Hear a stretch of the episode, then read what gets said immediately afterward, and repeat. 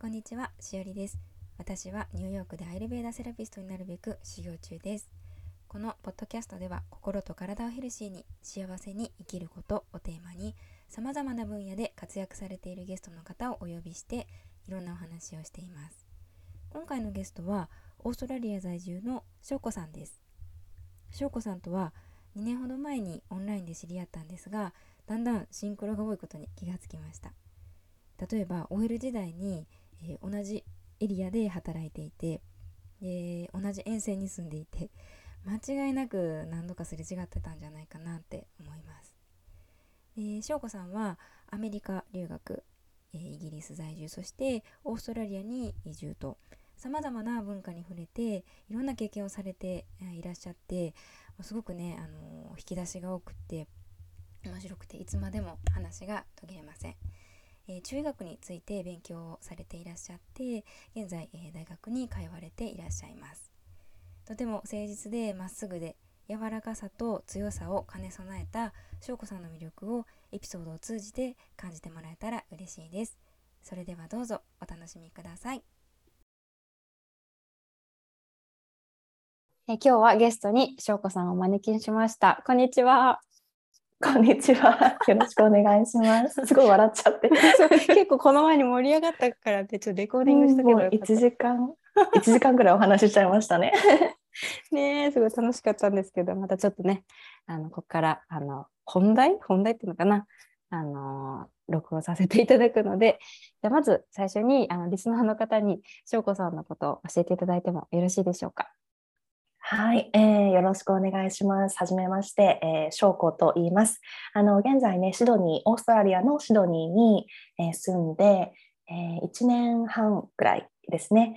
えーと、もともと日本はあの福岡の出身で、えー福岡で学生生活をして、東京で、えー社会人生活をして、そして、えーイギリスに渡って、え今はオーストラリアにいます。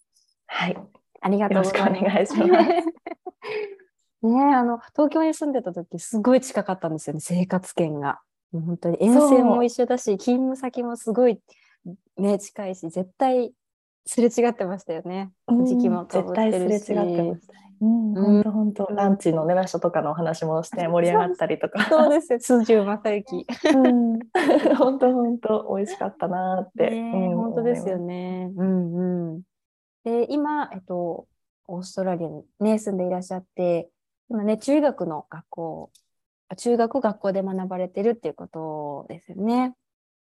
そうですね。あのもともとえっ、とそれこそと東京にいた時はあのペイメントフィンテックって言われるあの、まあ、電子決済とかの会社で働いていて、でその時にねあのしおりさんと本当にもうオフィスビルが隣の隣ぐらいのところで働いていたんですけどあのイギリスに渡ったタイミングで、まあ、自然療法とかあの中学含めてねそういった分野に、まあ、転身というほどでもないんですけど、まあ、仕事をしながらうん勉強を始めたのが、そう2016年なんですね。うん。で年。そこから、うんそうそこから、えっと、勉強し始めて、まあ、学校に通い始めてで、えっと、後々で出てくるかもしれないんですけどイギリスとオーストラリア、まあ、アメリカもですけどどこの国でもその、えっと、いわゆるヘルスケアのところに関しては、まあ、資格がそれぞれ国によって違ったり州によって違ったりするので、えっと、オーストラリアに引っ越した際にまあ、改めてその学校に編入するといった形でこちらの資格が取れるように、まあ、中学は、えっと鍼灸とか漢方とか、えっと日本語で何て言うかちょっとわからないんですけどトゥイナっていうマッサージ中医学ベースのマッサージとかっていうことを勉強してそのクリニックで、まあ、患者さんをこう見るということができるようになるための資格を取るための、まあ、学校に通っています。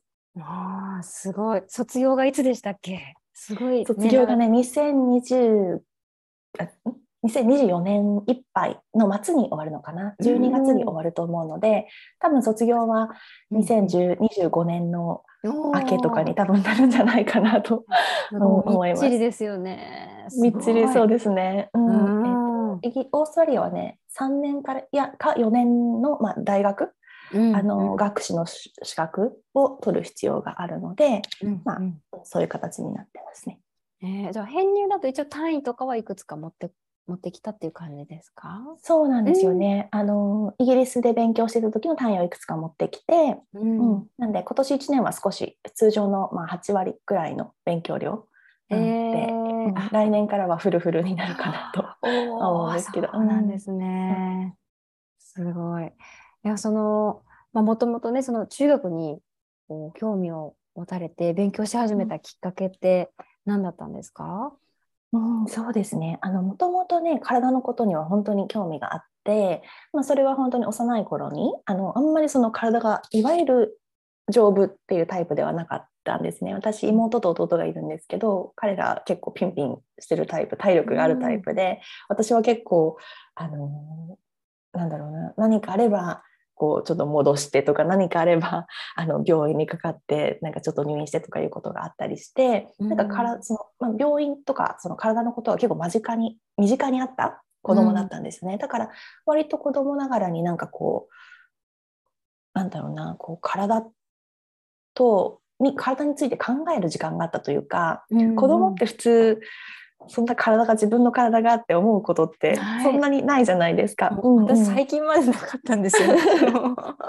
で元気のいいことなんだけど私はそれがちょっと子供の時に意識が割と芽生えて、えでもあのもう一つ興味があったのがやっぱりその語学だったりとか、まあ、異文化っていうところにとても興味があったので割とそっちの留学に行くとかねそういう方に、まあ、学生時代は行ってでそれのまあ関係で外資のねあのそういうペイメントの会社とかにいあの就職をすることになったんですけど、あのまあ私のねパートナーと一緒にあの過ごすっていうきっかけがあってイギリスの方に渡った時にあのねこうなんていうのかな、まあ、私はその時30代に入った頃だったんですけどでこう何かこの30代から40代50代あとはもっと言えば60代70代でできることを何かやりたいなっていうふうに30代に入って思った時に、あ私がやりたかったこともともとやりたかったことっていうのはそういう体に関することとか、まあ、体に関することというよりもなんかこう癒癒されるということに関すること、うんそれは体の症状かもしれないし何かこう精神的なブロックかもしれないし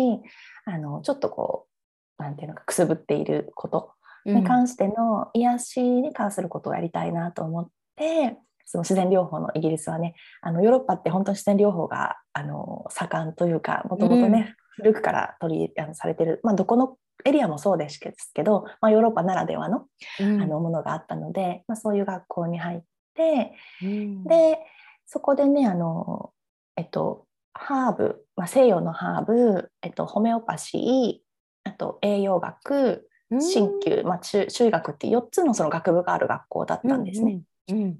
で1年生はあのていうのかな解剖学だったり生理学だったり病理学っていうのをやってみんな一緒に勉強するんですけど2年目にその専門性をこう選べるっていうのがあって、うんうん、で私は1年目はだからどこに行くのもいいなと思って全部そのある程度そのハーブのことも栄養学のこともホメオパシーも、まあ、中医学の基礎っていうのを1年でちょっとやるんですよね。うんうん、でそこからまあ好きな方向にみんな枝分かれをしていくんだけれども私はその中で、まあ、自分もねアジア人というルーツもあったので、うん、中医学の方に進もうというふうに決めました。へえ、うん、私なんか以前あのさやりんさんかな？さやりさんのポッドキャストに翔子さんが出てた時のエピソードで、うん、あの中医学ってあのつツボってねポイントに名前がついてるんですよね。うんうん、なんかそれをこう西洋で学ぶことで番号になってて、うんうん、もうやっぱりなんかそこそこでその漢字の意味を知ってるっていうのはすごいこうアドバンテージだっておっしゃってなんかすっごいなんか印象に残ってて。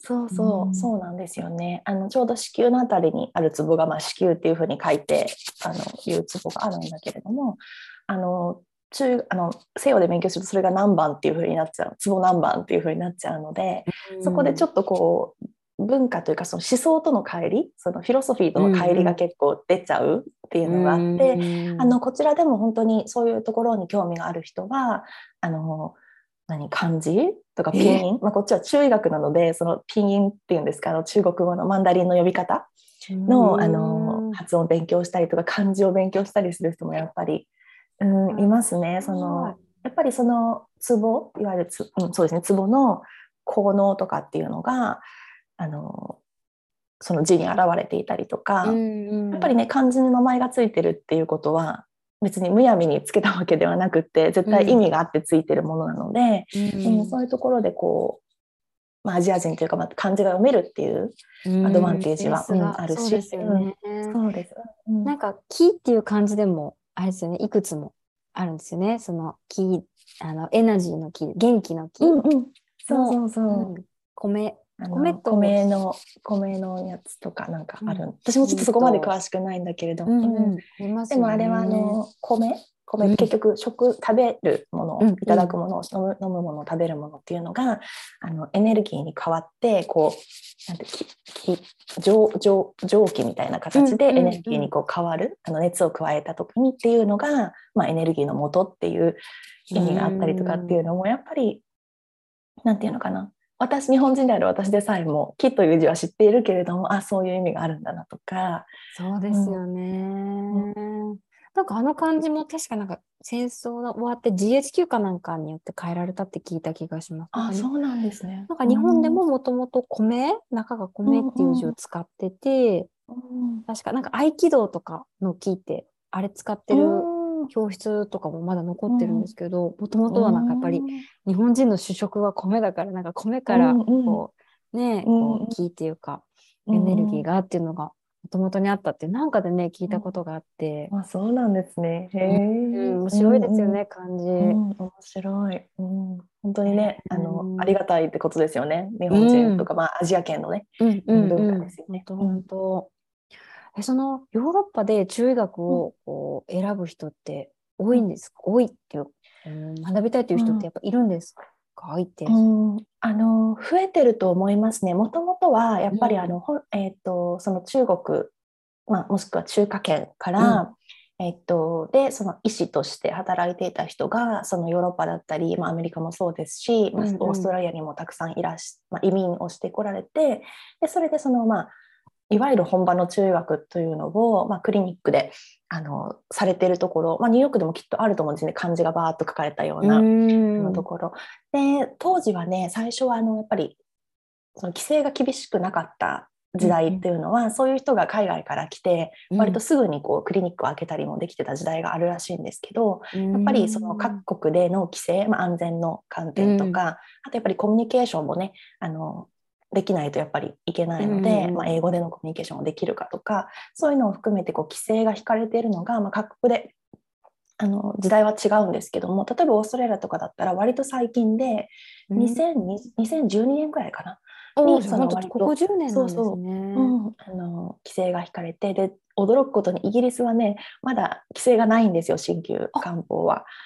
そうなんです。だからあの例えばじゃあ中国でとかまあ中華圏で勉強されてきた方日本で勉強されてきた方が、うん、フラッとイギリスに渡って、うん、あのクリニックを開くってことが、まあ、法律上はできてしまうんですね。うん、だからその国の規定っていうのはまだなくってただやっぱりあのイギリスもそういうふうになっていくんじゃないかっていうふうに言われていてであのヨーロッパに関して言えば、まあ、ヨーロッパというかイギリスに関して言えば、割と中医学あの親しみのある人いらっしゃるなという印象で一番やっぱり多いのは、あの痛みあのそのなんていうんですかね筋肉とか骨とか、まあ、そういう損傷が起こった時の、まあ、リカバリーのための痛みのあのケアだったりとかあとはあの女性はやっぱり女性系の疾患その女性のその、まあ、ホルモンバランスだったりとか、まあ、あの子宮の周り卵巣ってあの辺りのこととか、うんうん、あとはその、えーとまあ、妊娠を望む方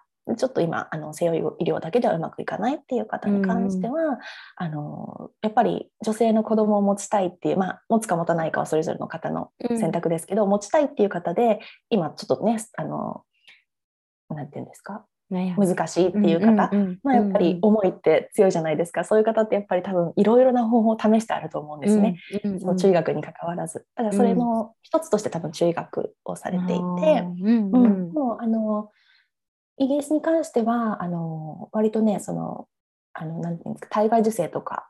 えー、あそうーいうのを肺を移すときにあの鍼灸師が一緒に入ってやったりとかするとあの結果がいいっていうようなあのことがあるようでそういうものを受け入れているその西洋医療のクリニックもあったりうんあのお産の時に鍼灸師が入ったりとかっていうのも、うんあるのでっていうので私の学校の先生はそういうのを専門にされてましたね。なんでお産が始まるって言ったら行く先生っていうとかそのうんうん IVF をやるっていうとクリニックうん。に同伴する先生っていう鍼灸師の先生いらっしゃいました。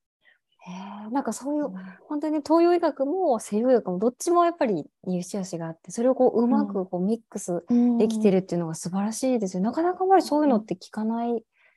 ねどうなんでしょうね。日本はどうなんだろうな、こうイギアメリカもねどうなんでしょうね、うん。ちょっとしオーストラリアに関してはこれからまだ私も現場のこと分かってないから勉強したいなと思うんですけど、うんやっぱりうん、なんか別別っていうかやっぱり西洋医学がやっぱ強いっていうか、うん。日本もやっぱなんかそういう、ね、東洋圏だけどやっぱりこう影響を受けて西洋医学がやっぱ強いっていう印象は、うん。うん。馴染みはねもちろん東洋医学あるんだけど、うん。うんっていうのはあるかもしれないですね。私なんか実は祖父母が、えーとうん。漢方の薬局やってたんです、薬剤師で。そうそうそう、うんで父親が西洋医学だからなんかうん。ねちょちょっとずつなんか聞いたことはあるんだけど、うんいやそんな羨ましいです。そんなのね。でもね全然知識はないんです。なんかちっちゃい頃からなんか薬を飲まされたとかなんかそういう感じぐらいなんですけど、ね、そうやって本当にこううまくミックスできてるって。うん。うん。というね取り入れるのがやっぱり上手ですよねイギリスって。結構こううん民間療法とかもちゃんとこう治療として認められてるじゃないですか。クリスタルとかもそうだし、そうですね、ううん。んあのもちろん保険が効くか効かないかとかってなるとあの、うんうん。そこまではゆあの寛容かって言われるとそうでもないんだけどただその、なんて言うんだろうまあ日本にいて漢方とか鍼灸っていうのが自然にあるじゃないですか。うんうんうん。あんな感じでの感覚で例えばハーブのあれがあったりホメオパシーがあったりっていうことはあるので、あの別にそれをやってるからってえなんか変な人とはそんなに思われることないんじゃないかなってうんうん。思いますし、まあ、とはいえねいろんな人がいますからもう西洋以上に一本の人もいらっしゃるし、うんもう逆にあのちょっとあのなんていうのかな。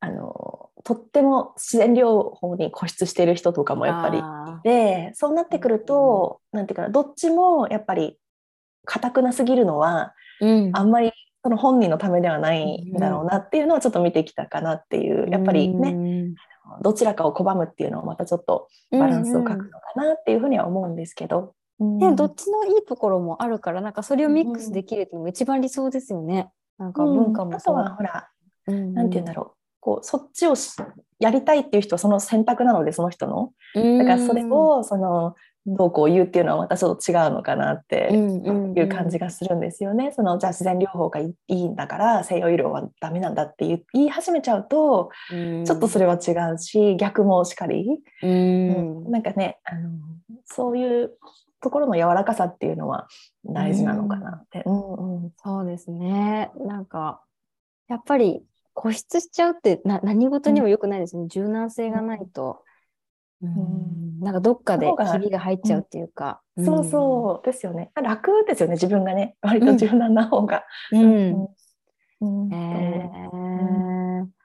じゃあその、ね、中医学をね、卒業の学校を卒業された後は、なんかどういう活動をされたいっていう、こうどういう治療家としてこう活動していきたいっていうイメージはもう、あの、翔子さんの中でありますか？まだね、そこまでは、あのいっぱいいっぱいでどういうふうなことをしたいっていうところまではなくてただなんかその私その子供の頃からやっぱりそうやって治療家の方に触れる機会が多分多感な時期に多かったと思うんですね。うん。で私の母もいろんな治療法を探してきては試させてもらったりとか、うん。あの自分自身もねあの、まあ、二十歳以降はねいろいろな先生調べて自分で会いに行ったりとかっていうことがあったし、あのその中でやっぱりあの治療が始まるタイミングっていうのはあの実際にそのなんて言うんでしょうね、まあ、針なら針を打つタイミングとかうん。問診が始まるタイミングではなくってなんかもうドアを入る時点そのクリニックのドアを入る時点だったりとかその例えば電話で予約をするんだったら電話での予約のタイミングとかなんかその方の本を読んだりとかホームページ見るんだったらそのタイミングからもう始まってるなっていう感覚が私の中にはすごくあって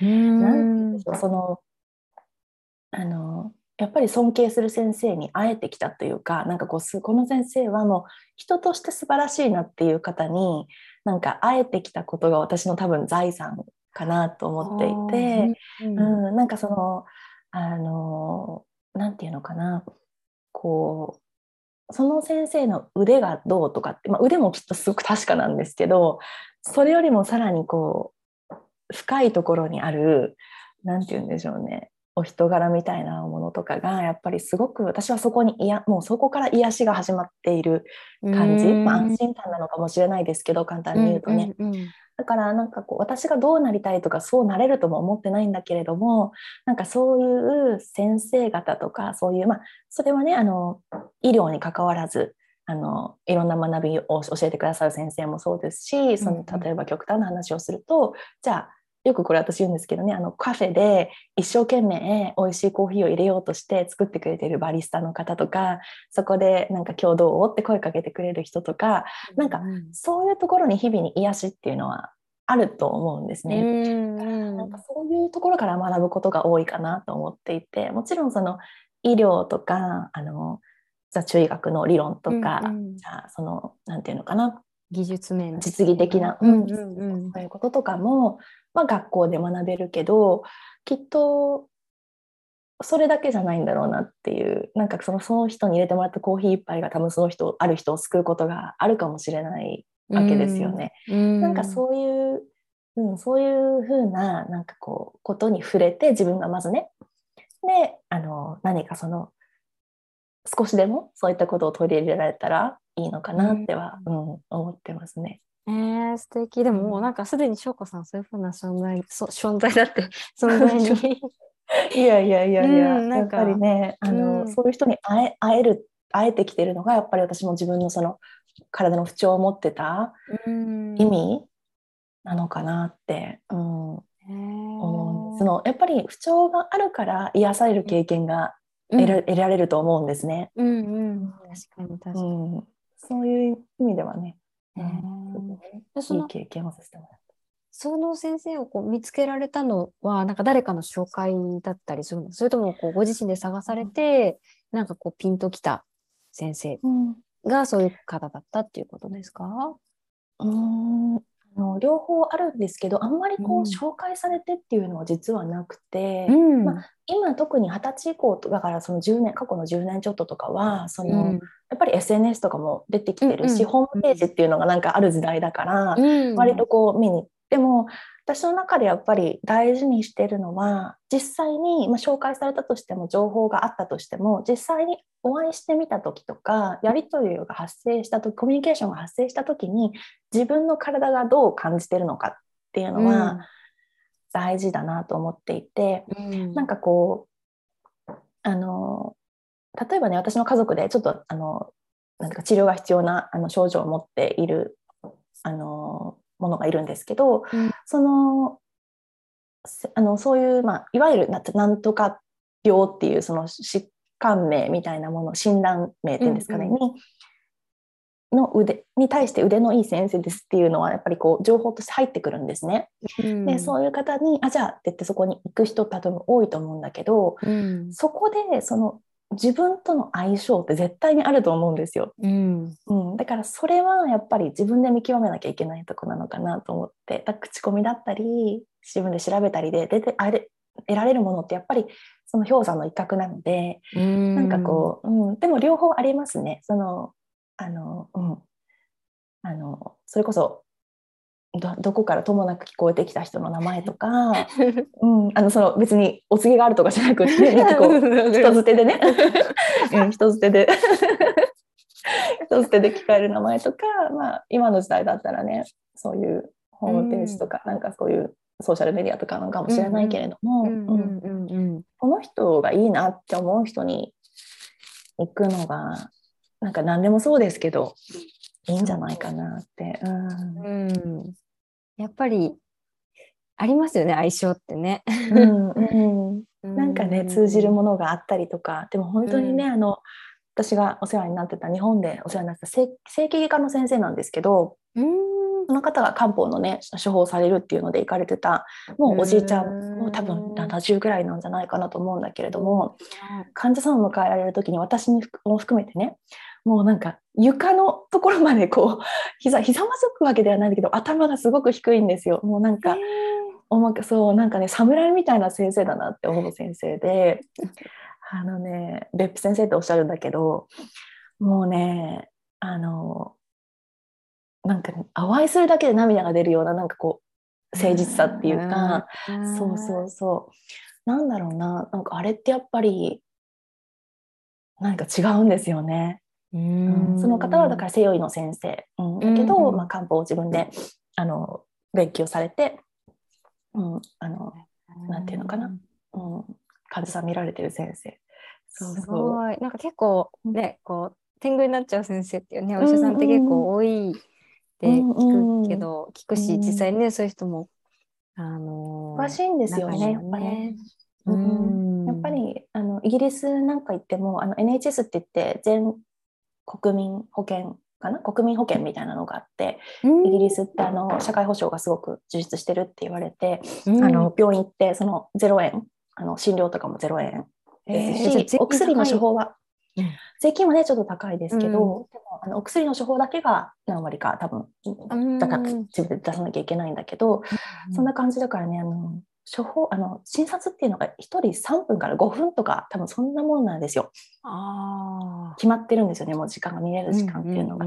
そうなってくるとそのドクターの方がかわいそうというかそこで何かこううんだから結構 NHS のそのっていうそのあのシステムに対して、まあ、文文句というか不満を言う人多いんですけど、もうそういうシステムで国がなっちゃっているのでドクター一人一人がそうしたくてそうしてるわけではないんですよね。もうそういう、まあ、いわゆるノルマみたいな感じでやっちゃってるっていうのもあるからうん。ななんかそういうのだとねちょっと医療者としてもちょっとかわいそうだなっていうきっとうん。みんな志があってねやられてるんだと思うんだけど、うん。システムが加わるとなんかね難しかったりしますよね。うんね一人一人にこうなかなかこう寄り添うっていうかうん丁寧なね対応っていうのがうん難しくなってきちゃいますよね。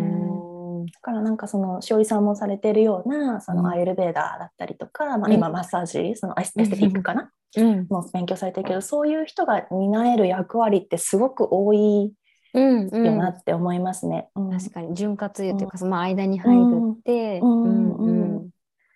なるほどね。うん。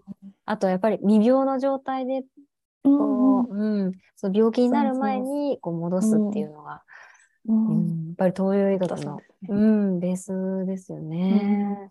そうですえね。ーうん。だから留学も含めて翔子さんって何、うん。どアメリカアメリカに留学されてたんですよね。うん、そうですね。はい。アメリカはアメリカにいて、アメリカはね、あの、今、しおりさんがいらっしゃる、まあ、ニューヨークとかニュージャージーからちょっとまた下がって、デラウェアっていう小さい州に、デラウェアはい知ってたんです。あのね、デラウェア、今もだと思うけど、消費税がゼロそうそうなんですよね。そうそう。だからあのいろんなその高い州からデラウェアにみんなのクリスマスの時期になるとショッピングモールとかがデラウェアに みんなが行くっていうあのなんていうんですか。そうそうそう。ね。うん、あのそういう州で、うんうん。えっと、大学の時にねちょっと行ってて、ね、そこはねもう白人の率が82%から5%ぐらいのエエリアだったので、ん。もうなんていうのかな、いわゆる東海海岸のなんか白いコミュニティみたいなところにいましたね。え、じゃあもうアジア人なんてほとんどいないって感じですか？うんあのねニュージャージーとかから来るあのコリアン系の人とか、はいはい。うんうん。あとはあの留学生のチャイニーズ日本人がちょろっといたけれども、あとなんだろういわゆるブラックの人とかは、ちょろちょろいたかな。スポーツが結構盛んだからなんかそういうまあ、ちょっとステレオタイプになっちゃって申し訳ないんだけれども、うんうんあのアメフトとかなんかそういう、うんうん。あのところとかであのバスケットとかねなんかそういうので入ってる人もいたけども、私はね幸いあのルームメイトがあのアメリコリアンアメリカンの女の子あ、ルームシェアされてたんですか？ルームシェアしてました。うおん。そう、ルームシェア。ア。ちょっとルームシェアで笑うのは、あの、しおりさんの社会人時代の寮生活の話をさっき聞いてたので、え、じゃあ共同風呂ではなかったんです？共同風呂共同風呂ではね、はいなかったんですよ。シャワーがね、あの、アパートメントタイプみたいな寮で、あー4人、4ベッドでうんリビングがあって、えっと、シャワーがある。ので共有そのはしてるけど、そうそうそう。みんなで一緒にはシャワーは浴びない。タイプじゃないってやつですね。そうそうそうです。えーじゃあそうキッチンとかは共同で、うんこう、うーんっていう感じだったんですね。うんえーで、ひとだから、ひと部屋、一人一部屋ちゃんとある？えっとね、二人一部屋だっ二人一部だかな屋か。二段ベッドとうんうん。なんかね、二段にもできるんだけど、なんかちょっと外せるベッドみたいなのが、と、それぞれの机。だから、二つベッドがあって、二つ机があって、二つこうワードローブがある。ような部屋が。うん。あ、フォーベッドじゃないか、ツーベッドで二人部屋。うんうん。で、4え人。ーうんうん楽しかったですね、今思えばね。うんうん やっぱその交流はあるんですか？同じこう。あ、今もあります、あります。あうん。そうなんだ。あ今ももちろんあるし、そうですよね。その当時も、うん、もちろん一緒に遊んだりとかして、うんうん。うん。ねあのその時救われたのはそのコリアンアメリカンの女の子のうんお母さんがうんもう差し入れしてくれるんですよご飯をあのコリアンご飯をね。ああ、恋しくなりますよね。だからそうそうん、その当時のデラウェアなんてもうアジアのご飯屋さんって言ったらちょっとなんていうのパンダエクスプレスとかいうチャイ。ニーズの あありますよね美味しいですよね、結構。うんうん、全然いけるんだけどでもまあ飽きますよね。味が、そうそうなんかメニューは100種類ぐらいあるんだけど、ん味は3種類みたいな。そうそうそう。あ よくわかる、それ。そう。だから、そんな感じだったから、その手作りのキムチが来たりとか、うん手作りのなんかこう、辛くないご飯とかも結構たくさんあって、えー、そそうなんだ。それに救われて、それをね、冷蔵庫にいつも入ってて、食べていいよっていつも言われてたから、ちょこちょこ、つまみながら、出ましたね。ね懐かしいです。ねね、本当苦楽をね、共にしますもんね。そうそう、もうね、あのー本当にアメリカ、日本からアメリカの大学に留学した人、私は日本の大学に行ってたアメリカに行ったんですけど、ああ、そうなんですね。あのそうそうんだけど、アメリカの大学生の勉強量って、まあ、どこのが国もそうかもしれないけど、まあ、日本と比べるとやっぱり大変なんですようんね。なんか卒業するのが大変なんですよね。そうそうそう。だから泣きながらほあの勉強することなんてあるんだろうかと思ったけど、ありましたね。で、ライブラリーが24時間空いてるんだけど、私なんかそれ覚えてます、しょうこさん言ってたの。うんでそこでもう夜朦朧としてや勉強して2時とかになると、あのセキュリティを呼ぶんですよね。セキュリティの人呼んで寮までエスコートしてもらう。そのキャンパスの中一人で歩くの危ないから、うん。セキュリティの人と仲良くなったりとかしてうわー、そ大変だ。でも本当にいい思い出ですね。その時にああのしおりさんのいらっしゃるエリアとかようんく気晴らしに行ってました。うんうん。とバスですか？何で？えっ、とね、その時はね、友達に車出してもらったりとか多分してたのと、あとうん。行こうと思うと、アムトラアムトラック？はいはいはい。うん、アムトラックも行けたし、あとグレーハウングレーハウンドかな？なんかバスありますよね。ありますよね。うんうんうん。そんなのもあったけど、多分ニューヨークまでは車。で3、4時間ぐらい。うん、うさん。さどうだろう、2、3, 3時間ぐらいかな？うん、多分。へえ、そっか。えニューヨークどこが好きですか？あの、私はモーマがすごい好きだったんですよね。うん、モーマね好きで、なんかモーマに入り浸ってましたね、毎回。あそう、スイレンね。あの、うんしおりさんの好きなね。そうそうそう。んとか、あとなんだろうな。何してたんだろうな、今。えメットよりモマだったんですね。あーなんかモーマにずっと行ってたのはなんでだったんですかね。なんか建物の感じ、なんか、近代的で。なんかサイズ感もいいですよね。メットはサイズ感がいい。そうそうそう。うんうんうんうんなんかちょっと、あの疲れない美術館っていうかなんか、うん。全部回れるね、うんうんそうそうそう。あとはやっぱアジア食を買いに行ってました、ね。学生だから。あの、なんだっけ？あニュージャージーにありませんか？三つ系の。あ、三つは三つ葉に行ってました。うんうん。三つ葉に行ったりとか。そうなんだ。あと何してたんだろう？今思うとね、うん。あまり観光みたいなことしかしてなかったですね。なんかこう、それこそ、うんあのエンパイアステートビルディングとか、うんうんうんうん。あのあとはあのスケートリンクのとこ行ったりとか、あ、ロックフェラーセンターですね。うんロックフェラーセンターのとか、あと、まあ、セントラルパークうん。とかかな。う。うんでも学生でそれこそそんなにその遊ぶお金もなかったから、ね、う高い。んなんか、ううんん、いわゆる観光観光地みたいなところを一回ずつ回ってみたいな。うんうんうん。しおりさんはどどこが癒しの場ですか？癒しの場っていうか好きな場所、あ、ニューヨークですか？うん。ニューヨーク、まあ、やっぱり、もうべ、すごいベタ、ベタですけど、セントラルパークですかね。うん、ねえやっぱり本当に広広いし、うんうん、綺麗で本当にねうん。整備されてて綺麗だし、うんあのー私はアッパーウエストサイドっていう、えっと、セントラルパークの西側に住んでたんですけど西側から東側に行くのって結構大変なんですよ。あのなんていうの？電車あのサブウェイとかバスで行くの結構大変で、もうしょっちゅうんうセントラルパーク横断して、そうかそうか。こういう横に走る線がちょうどいいところにないってことないんでよすよ、ない。ね縦にこう走ってるってことそうなんですよ。全部こううん。縦で、まあタイムズスクエアまでい降りていっうんうん。て、ミッドタウンまで行って、うんそこからこうまた登っていく。うんだと、もう歩く方が早かったりするので、相当こうベビーカーをして歩いてました。ああいいですね。もうなんか、うんそう、なんか地下鉄って結構古いからエレベーターないんですよね。だから、うんうんもう本当に、あの抱っこして、ベビーカー畳んで降りるみたいな。うんまあ結構人が助けてくれるんですけど、うんうんうんうん。だけどもそれならなんか歩くかみたいになって。うんでもマンハッタンだったらある、うん。なんて言うんだろうこう分かりやすいですよね道が。そう私め迷わないから。ゃ方向音痴なんですけど、うん。そうナンストリートでこう、うん。ねちゃんとこううん。ストリートとアベニューか分かってれば、うん。であれってなんか教えてもらってなるほどって思ったのがうん。ワンアベニューが、えっと1分で、えっとストリートかストリートから次のストリートまでが3分歩いてだからすごい計算しやすいんですよ。あすごい分かりやすい。そう長方形じゃないです。か。縦が1うんうん分、横が3分で、行き先まで何分って、まあ、あの Google マップで見れば分かるんですけど、うんうん大体何ねあでも分ぐらいっねて。地元の人はそうやってなんとなく分かってるんでしょうね。そうなんだ。あと自然史博物館とかも結構好きで、あれはあのウエストサイドにあったので、あのよく、うん、行ってました。恐私竜の行骨とか。ったことないんです。自然史博物館。うんうん行ってみたい。あそっか、うん、あそこも結構巨大なんですけど、うん、すごいです。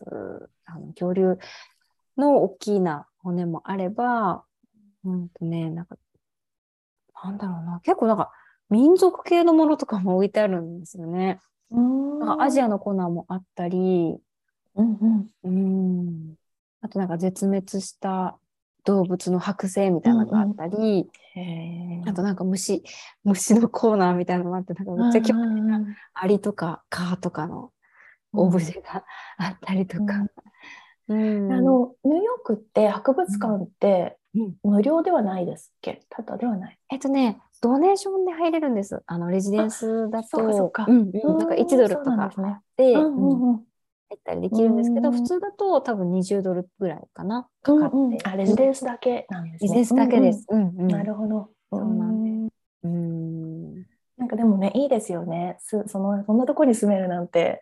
いや、ねえそうなんかね。うんうん。うん本当でもね、ね、ニューヨーク行かれたことがあるからわかるんだろうけど、あの、上見ると綺麗なんですよね、ビルディングは。うん下見ると、あと匂いうん匂いがね。ねやっぱり夏は結構。うん夏きついですね、確かに。私はあの割となんだろう冬のイメージニューヨークでうんうん。あの高いですからね。下から出てくるあのあ、もう、蒸気は何なんだろうっていつも思いながら。あれ、あれはなんかね、地下の、うん地下鉄のエアコンのなんか、しから出てくる蒸気って聞いた気がします。私もあれ最初びっくりして、か、火事みたいな。なんか巻き上がるようになんかいつもシューシュー出てるけど、あれは何なんだろうっていつも思ってそうあサブウェイだけじゃないの？多分ビルとかのやつも含めてだったかな、なんかそういう、うん、エアコン系のあの蒸気って聞いたことがうん、あります。なるほどね。うん、ね懐かしいです。そっかそっか。で、アメリカと、あとうん、えっ、と、いえー今、オーストラリアの前がイギリスですよね。うん。イギリス何年ぐらい住んでいらっしゃったんですか、イギリスは、えっうん。と、5年弱、5年弱、うん、あですね。結構いたかな。うん。うんうん。で、オーストラリアが1年ぐらい。1年半くらい？ね、そっかそうんっか。えーどこが一番良かったってありますか？なんか。それぞれに良さがあって、うんうんうん。あの私は結構移動するのが好き多分好きなタイプだと思うんですね。なのであのまだ私は次はどこになるのかなとかってねさっきもしおりさんとお話をしてたんですけどうんうーんどうだろうなそれぞれに良さがあってあとやっぱりその土地の雰囲気とか気の感じっていうのが全然やっぱ違うなと思っていて、うん。私はね、でも、もあのロンドンはあのイギリスに住んでた時はですねロンドンではなくってイギリスからあロンドンからごめんなさい、えっと、2時間ぐらい離れたところにブリストルっていうところに住んでたんですね。あの今多分有名なバンクシーってあのアーティスト。はいはいはい。うん。うん壁に。はい。あの彼うんそうそうそう、うん彼のあのバンクシーが生まれたところです。なんですけど、しかもあの私たちの家があるところっていうのはバンクシーが生まれた家の近くなんですよ。えすごく。そうなんですか？でも観光名所みたいにななってますね。そうそうそう、だからちょうど。どね、本当にね、2、3年前にバンクシーがまた新しい絵をそのエリアに描いて、バレンタインの時にね、あのパンデミックが始まった時にうん描いうんた絵があるんで、ちょっと送りますね、後でね。あ、送ってください。それなんて本当に家のすぐ近くに、えうんで出て、しかもね、一晩で、まあ、バンクシー絵描いちゃって、うん多分一晩だったと思うんですよ。じゃないと見つかっちゃうから。で夜にあれ書くってすごいですよね。そうラライトとかしかもね、置いてんのか人のな。家なんですよ。人の家の壁なんですね。で、あの女の子がね、こうハートのあれでこうなん風船みたいな感じだった。ちょっとちょっと見たことあるかもしれない。うんネットでうんで、バレンタインの日だったと思うにみんな多分起きてきたらバンクシーの絵ができていて、うん。でそうするとその別に住宅街なんですけど、まあ、BBC とかがいっぱい取材にもちろん来て、何事何事ってみんな集まったら、うん。バンクシーの絵が一晩でできてたっていう多分一晩だったと思う。気づかない。まあ、ちょっとね、ロックダウンの間だったのかな、その時。だから、ちょっと私も記憶が定かじゃないんだけど、うん人があんまり外に出てなかった時だったので、へうん。ー。っていうその家の人もラッキーって感じですよね。そうそうそう。ってね、あの、価値がそのどのぐらいって、ね多分何億とかそういうふうになんかなるのかな、なんかわかんないけど、何千万とか何億とかなるのかな。で、そんなんで、あの、どういうふうに権利はどうなるのかみたいな話がすぐ出てましたね。そ うんうんうん。そうそう。で、まあ、そういうちょっと、まあ、田舎ではないんですけど地方都市に住んでたんですね。郊外っていう感じですか？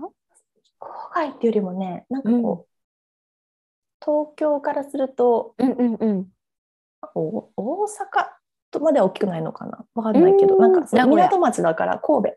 あ 神戸の方がいいかも、うんうんなんかそんな感じかな。えうん。ーのうん。都市で。であの割とこうあの町は町なんだけどロンドンとはまたちょっと違う、イギリスのいい町です。港町なんですね。うん、じゃあ結構シーーフードとかも食べれる感じですか？あんまりね、イギリスって不思議なんですけど海に囲まれてるのに、そうそう。シーフードがあんまり豊かじゃないんですね。なんかね出てくるのはサバとタラうんとサーモ アメリカと一緒じゃないですか。ン。。そうそうそう。不思議でしょ、不思議。なんでですかね？うん。海でもね海を越えるとあ海流っていう話はねちょっと聞いたんですよ。うん。あとね、海越えてあのノーザンアイランドって言ってアイルランドまあえっとブリテン？ブリテンというか大英帝国大英帝国っていうのかな今、ブリえグレートブリテンなんとかなんとかっていう、あれの一部であるノーサノーザイランドそのだからアイルランドっていう国とは別のうん国だけど、同じ島っていう北の方の、うんあそこに行くとね割と他のお魚が食べれたりとかしてだから多分もしかしたら海流なのかあとはまああんまりフィッシュチップスにするから興味ないのか あのいろんなお魚にねね、だってイギリス、うんイギリスあんまり食事がとかって聞くけど、あそうなんです。うんあんまり？いやイギリス美味しいですよびっくりするけど、うんそうなんだ。ねスコーンとよなんかフィッシュチップスっていうイメージは古いんですね、もうじゃあ。古いなと思います多分ねあの私最初にイギリスに行ったのが学生の時に1ヶ月ぐらいあのインターンシップをすることがあって行ったんですロンドンに。そうなんですか？あのうん、そう。でその時はねまだね2020違う2005年とか6年だったんですね。うんだから結構昔で、うんそうするとちょっと結構あなんかイギリスってこういう感じかローストビーフ美味しいけどなみたいな感じだったんですけど そこから10年経って私イギリスにあの移住したんですね。うん。そうするとあの多分もともとあったんでしょうけど私がその観光客的な感じでは見れなかった、うんうん。あの食事あの、まあ、いわゆる自然派みたいなところも多いし、えー、と食材に気を使ってるところっていうのもあるし、あとはうん。あのしおりさんもねさっきちょっと別にあの収録前にお話ししたモロッコとかチュニジアとか、あっちの方の料理とか、うん。中東系のね料理とかアフリカの料理とかあとアジアの料理も今美味しいし、あのねイギリスはね、うん、食は結構豊かで多分取れる食材とかも、うん。あのヨーロッパから輸入で入ってきているので豊なかうん、だし、うん。あのイギリスのポテトとか根菜類っていうのはすごく美味しいし、あとねイギリスの、まあ、お肉を食べる方はお肉もね結構あのなんて言うんでしょうね。割と質のいいものが出てたりとか、へするのでーうん、結構ねあのそうなんですね。安心して、あとインドカレーは本当美味しいし。インドカレー すごいインド人はやっぱどこでもそうねそう、うん、すごく美味しいインドワールドを繰り広げますね。うんんそうそう、心配しなくていいと思います。うんあうんそうなの。私はなんかいつか行くっていうビジョンが勝手に持ってるから。うんそうなんだ。へえ。なんかイギリス、なんかロンドンっていうのね、今なんかパディントンのイメージがすごい強くて。うんうんうん。パディントンのぬいぐるみうん私ずっと持ってました子供の頃。本当ですか？そうなんだ。うなん。かしょょうこさんもね本好きだからなんかすごい本の話とかでねすごい盛り上がりますよね。そうですね。ううん。ん、パディントンのパディントンの本を読んだことあるのかな？なんかストーリーはね知ってるけど、私もしかしたら本は絵本とかでしか読んだことないかもしれないな。私もうん絵本で、うん。絵本。うんうんうん。うんね、あのパディントンの駅に行くとパディントンのベアがいるので見に行ってください。うん、いますそうなんですね。ブロンズの多分像かな。パディントンってすごく大きい駅なんですよね。うで、んあの終点かなんかなんですっけ？そうそうそう、あの終点っていうか、なんかターミナル駅っていうのかな？あのこううん、あの大きな、例えば日本で言うと新宿みたいな、そういう感じだから、うん、あそこにこうね、割とそんなに目立たないけど、あのホームのところにパディントンベアがドンといて、ああうん。そうなんだ。いい感じの銅像ですよ。うんおいいですね。。あ絶対写真撮ろう。うんうん、あとなんだっけ？ハリーポッターもねそうですね。あれはロンドンじゃないのかそうですねな？あれもロンドン、あれもキングスクロス駅っていうまたちょっと別の駅なんだけれども、うん渋谷ターミナル駅みたいな。へえ。どうなんだろう。なんか渋谷の 渋谷いや渋谷ではないんだろうな多う分、ん。東京駅かな。東京駅あうん わかります。東京駅うんみうん。っていう感じで、うん、あそれあのなんだこうトレトローリーみたいなのをこう押して入るとこあります？よね、うん何分の1駅かなんかいう、うんうんうんうんうん。うんあそこがあったりとか。へえ。鉄道も結構しっかりしていて。あ割とねあのね途中であの休止とかなんて止まっちゃったりはしますけどあのメンテナンスが入ったりとかして、日曜日とか特にねいきなり止まっちゃったりするんだけど、へえ。でもうん、割と交通はあの便利、うん。うん車なくても行けるけど、まあ、もちろんカントリーサイドとか行きたい時は車で、うんうんうん。なるほどなるほど。えじゃあイギリスに住まれた時って5年もいらっしゃったから結構いろいろヨーロッパ回りました？旅行で。いやそれがね私たちなんかいつも友達のいるところに行くっていう感じだったので。うんうん。うん、あのー先ほどもねちらっとその話したバルセロナ何度か行ったりとか、あとは、えっと、ギリシャですね。ギリシャに友達が、うん、あのーオリンポスオリンポス山？オリンポス山っていうのかうん。なあのギリシャ神話の、うん。あのー神々が住む山？えーそんなところに住んでるんですか？そうそうすごい近くにその麓からちょっとのところに友達が住んでいて、うん。そこに行ったりあとねマルタ島ってわかります？マルタ共和国わかります。わうんかります。うんうん。あそこもねあの西洋と東洋のこう東洋というかアラブアラブと、うんなんかこうヨーロッパっていうそのあのこそこのミックスね触れる場所、うん、っていう感じで、えーなんか村上春樹に出てきたイメージがなんかあるんです本ね。当ですか、うんなんかうんあそこもねへーおすすめあのすごくなんて言うんですかあれは、えっと、ルルインっていうか廃廃墟っていうのは違うんだよな遺跡？遺跡、うんうんうん。うん、あそこも良かった。あとまあパリとかは結構何回もねあ、行ったんです出ました。か。うん、パリはやっぱりすぐ、あのねイギリスからだったら多分1時間半くらいで行けるんですよね。そんな近いんですか？あのすごバルセロナも。うん。い。バルセロナ。イギギリシャだったら数時間だと思ええ。う。うん、だから。うん、あのでね、イギリスのいいところは国内のあの電車とかすごく高いんですよ。あの例えばうんロンドンからブリストルまで行くので、あの片道で1万円ちょっととか多分すると思うんだけど、高いねだけど新幹機は、うん、そうそうそう、で飛行機はあそれであの普通の普通電車あ普通のやつで。へえ、高い。飛行機があの今はちょっとこんなね原因が高くなったりしてどうなってるかわからないですけど、えっと、飛行機がねブリストルパリとかロンドンパリとかだったら、えっとね、片道だあ、まあ、両両なんですか両両往復？往復？往うん復で1万円もしないんですよ。あのえ？数千円で行けちゃったりするんですよ。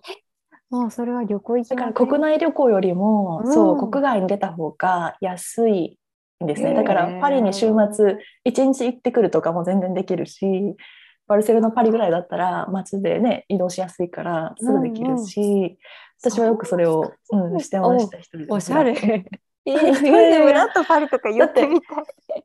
ロンドン高い、ロンドン行くのに2万円とかかかるのに、うんうん、そうですよね。パリに行けばそ数千円で行けちゃうから。うん。うんへえパリもやっぱり素敵な街ですよ。なんか写真で見たことしかない。うんうんうんパリ、はうん、どんな感じです？か。30代になって楽しくなった場所かも。なんか20代の時は全然、へえうん、なんか、うんって感じだったんですけど、うん、え30何が、うんうん、なんですかね、やっぱ雰囲気に自分が合ってきたのかな。やっぱ大人の街だと思いますね。だから多分40代、50代で行ったらもっと楽しいんじゃないかなって。うんうんうんうん。楽しみですね。じゃあ、うんね、またあっちの、の、ね、ヨーロッパの方に戻ったら。うん行くとね、もしかしたらヨーロッパでイギリスで、ね、そうですよ。またですね。ね、再会できるかも。うんうんでも多分、最短でも5年後とかも、うん、5年後とか6年後とかだから。ううんんううんんうんね、楽しみです。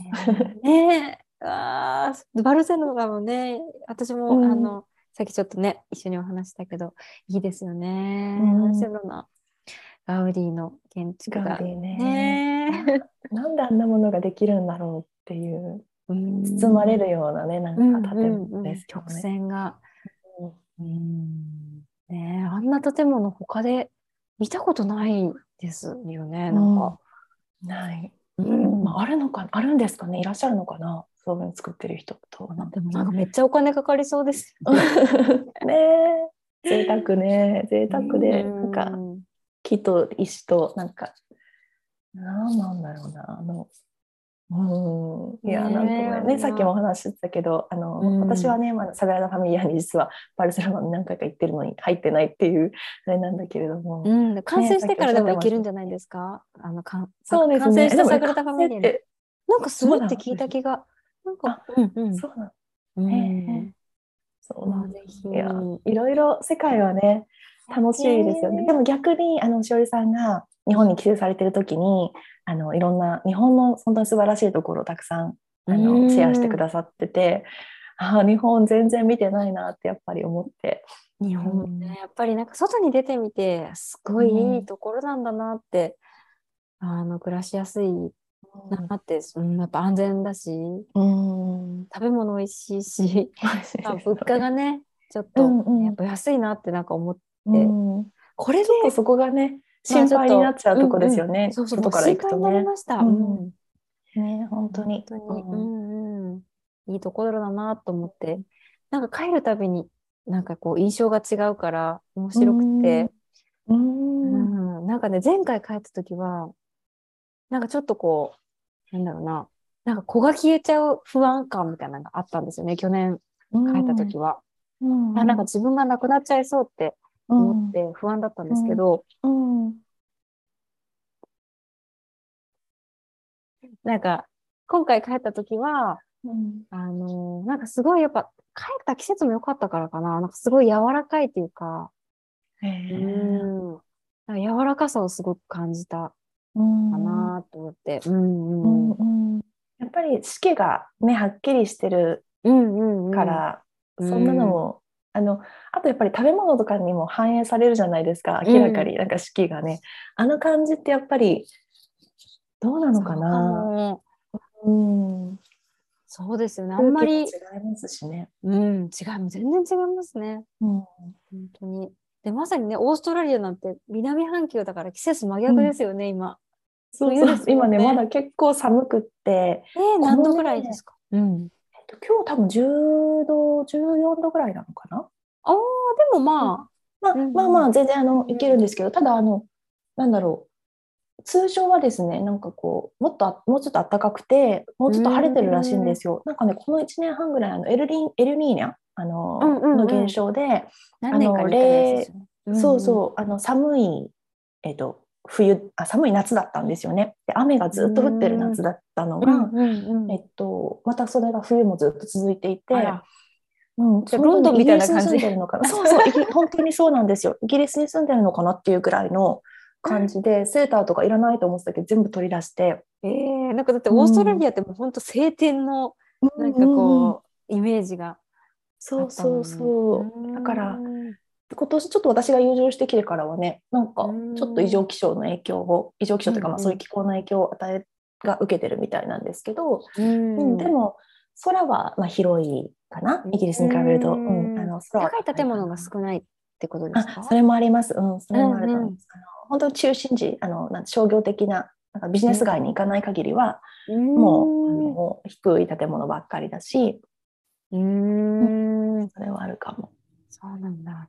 なんかうん。オーストラリアって、なんかコアラとか、ごめんなさい、うん。なんかコアラとかカンガルーとか、なんかそういうイメージが結構、あの、強いんですけど、うんうん。あなんか最近ね、その、食？オーストラリアは結構食も、あの、すごいあ発達してるよとかって聞いたことがあるんですけど、うん。実際のところ、なんかどうですか？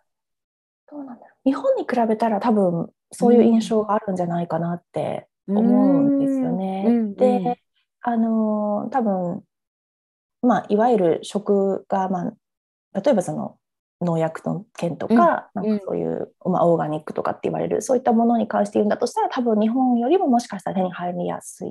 のかなって思いますねで私は一方でそのヨーロッパから来てるからうんうん。あのヨーロッパがやっぱりその辺はすごく進んでるんですよねエコっていうことに関してね。ね私が最初ねシドニーに来てそのオーストラリアがそのエコの大国っていうイメージがあったので驚いたのが、あのコーヒーカップそのカフェとかに行った時に、こう捨て使い捨てのコーヒーカップある紙うん。紙のカップにこう、うんうん。上にプラスチックがついてる、うんうんこう飲み口についてる、うん。あれを持ってる人がたくさんいたっていうのがもう衝撃で最初いシドニーに来た時に。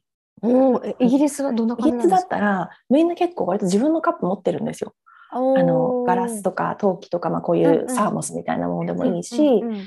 あのそういうのを持っているんですね。で特にあのなんだろうもちろんねロンドンの街の中で観光客が増えたりするところとかオフィス街になるとそれは見られるんですけど、うん。そうじゃなくて割とこうなんていうかなそこに現地に住んでる人があの使うようなとこっていうのはもう自分のマイカップ持ってきてるのの方が大半、だったりしてあともちろん袋とかももらえないし、うん。あのスーパーの袋とかもないしね。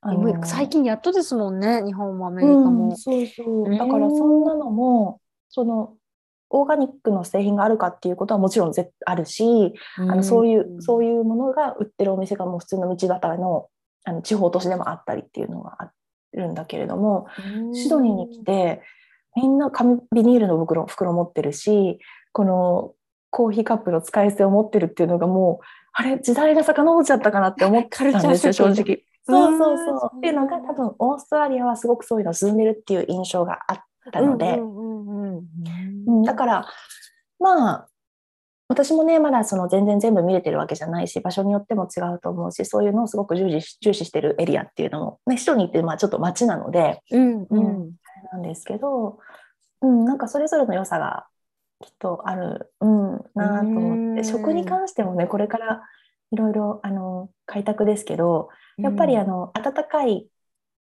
国そして乾燥してる国なのうん。で水がないんですよね。うん。だからそういうところで育てられる植物とかっていうのがあの多分全然イギリスとは違う。イギリスはねあの割と暗くてうん。日照時間が短くて、うん。でそういうフルーツとかは大陸の方にヨーロッパ大陸の方に頼ってるところがあるので、あのこっちはそれこそマンゴーがなんかそこへんになってたりなんかバナナがなってたりとか。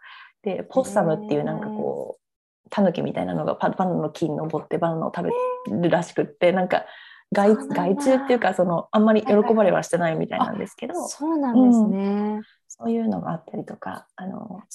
秋はね今の時期すごく面白かったのがこの前あの中学の授業の時に、うん。あのまあ食養生みたいなことをちょっと勉強してた時に、うん。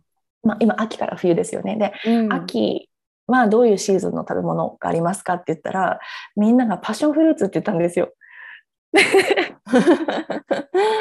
なんかえ？私パッションフルーツってそのもうそんなの見て育ってないから、まあ、パッションフルーツが何かっていうのも知ってるし食べたこともあるけどもそれに季節感が全然結びついてなかったそうんですすけど夏夏のイメージそうそうだけどあったかいイメージじゃないですか。うんうんだけどうん。あれは秋になるらしくてオーストラリアだと。そうなんだ。なのであのじゃあ季節秋は何食べたらいいってその中医学の先生が言った時にみんながパッションフルーツって言ってあお国柄だな確かにあのパッションフルーツが今すごい出てるんですね。日本だったらなんか秋のねしいたけとかなんか栗竹の、栗とか、そうそうそういう秋の味覚じゃないですか。えー全然それも違うなと思って。そうそうえーでも確かにね、オーストラリアって赤道も近いじゃないですか。だから、なんかこう、植物とかすごい生命力なんかあるイメージで。全然違いますよ。そうですよね。私なんかね、う学生の時に、大学生の時うんに食虫植物の研究してたんですよ。うんうん。で、おっしゃってまやっぱしたよねり。そう、ルーツはオーストラリアなんですよね。うんうんうん。なんかやっぱすごい、そのエネルギーっていうか生命力ですよね。うんすごいんだなって。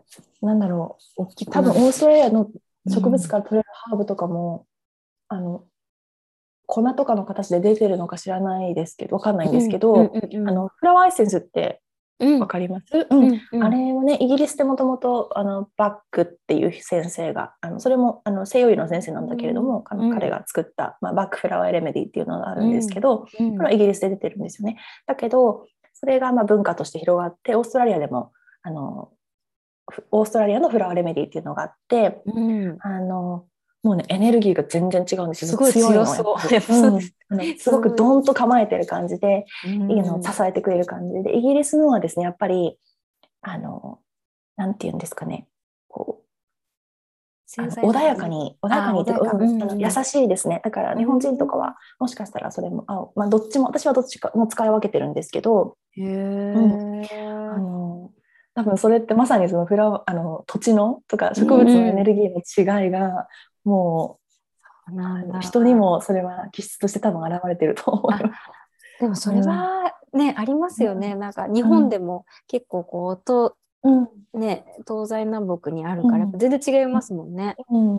私たちは西のね、方の人たちだけど、東京に行って結構うん。びっくりすることありますよね違いますもんね。うん雰囲気違う。うんえー、面白い。あじゃあちょっとね、すごいたくさんいろいろお聞きしたんですけど、うん。じゃあ、えっと、これはゲストの皆さんに聞いてる質問なんですけど、皆さんにね、聞いてる質問なんですけど、翔子さんにとってこう幸せってどういうものですか？ああ、幸せ。うん、最近思うのは、ななんか自分自身もまあ自分の今いる場所とか自分の進んでいる道がこうなんか導かれているように感じること、うん。っていうのがなんか幸せというか、まあ、安心感ですよね。うん、うん。私なんかそれは私あのパートナーとかも言っても思うんですけど彼があの彼の本当に楽しんでいる姿っていうところになんかこうとかなんか彼がこう没頭している姿とかね。なんか子供もそう、私はまだね子供がいないんだけれどもなんか甥っ子とか見てるとこの彼らがとても個性豊かになんかそのそこにいる姿っていうのになんかすごくこうあ美しいなってやっぱり思うし、うん。なんかそういうのが安心感っていうかでもちろんね、パートナーシップとかになるとそれが原因で衝突したりするんですけど でもなんかふっとその冷静になった時に彼が彼なりのなんか彼の道を進んでるっていうのがなんかすごくあこういうふうにいられたらいいよなって学ぶこともあったりして、うん。うん。だからなんかこうあそれぞれの道がこう導かれているそこに今今天のここにいるっていう、うんそういう安心感うなのかな,、ん。なんか具体的じゃないですけど、うん。あうんうんイうん。メージです。うんうん。えー、あその導かれてるっていう感覚はすごい私もわかります。うん。う うん。ん。でどなんんかな感じですか、うん。うーん。なんだろうな。なんかもう、うま、これもね、ほんとうまく言葉で言えない。なんて言ったらいいのかな。まあ、あとは、なんかじ、自分のマインドが止めてるだけで、もう心はもううそっち。うんでも出会った時から、マイルベータ出会った時からもう、うんこれだってなんかピタってはまったんですね。うんで、うんそれを邪魔してるのは自分のマインドなんだっていうことをすごくうんこう葛藤する中で感じていて、うんうん、うん。そう。ね。うん。まさかね、こんな道に進むって思ってもなかった。うん。私も本当にうん。スピリチュアルの素の字もなんかもっと自分には関係のない話だって思ってたんですけど、うん。うん、なんかなんかこうやっぱね。でもあの逆に私すごいしおりさんとかも科学あの勉強されてうん。いたわけじゃないですか、そういうバックグラウンドがあって。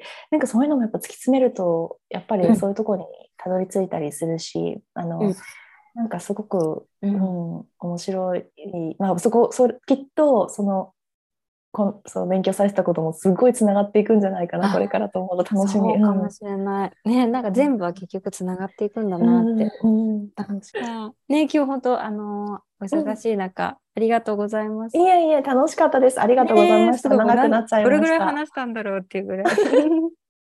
ありがとうございます。エピソードいかがでしたでしょうか、えー最後は娘が起きてきて乱入という形で終わってしまったんですが本当に楽しくて話がつきませんでした。で話の中に出てきた「導かれている」とはどういうことなのか収録後もいろいろとこう考えを巡らせていました。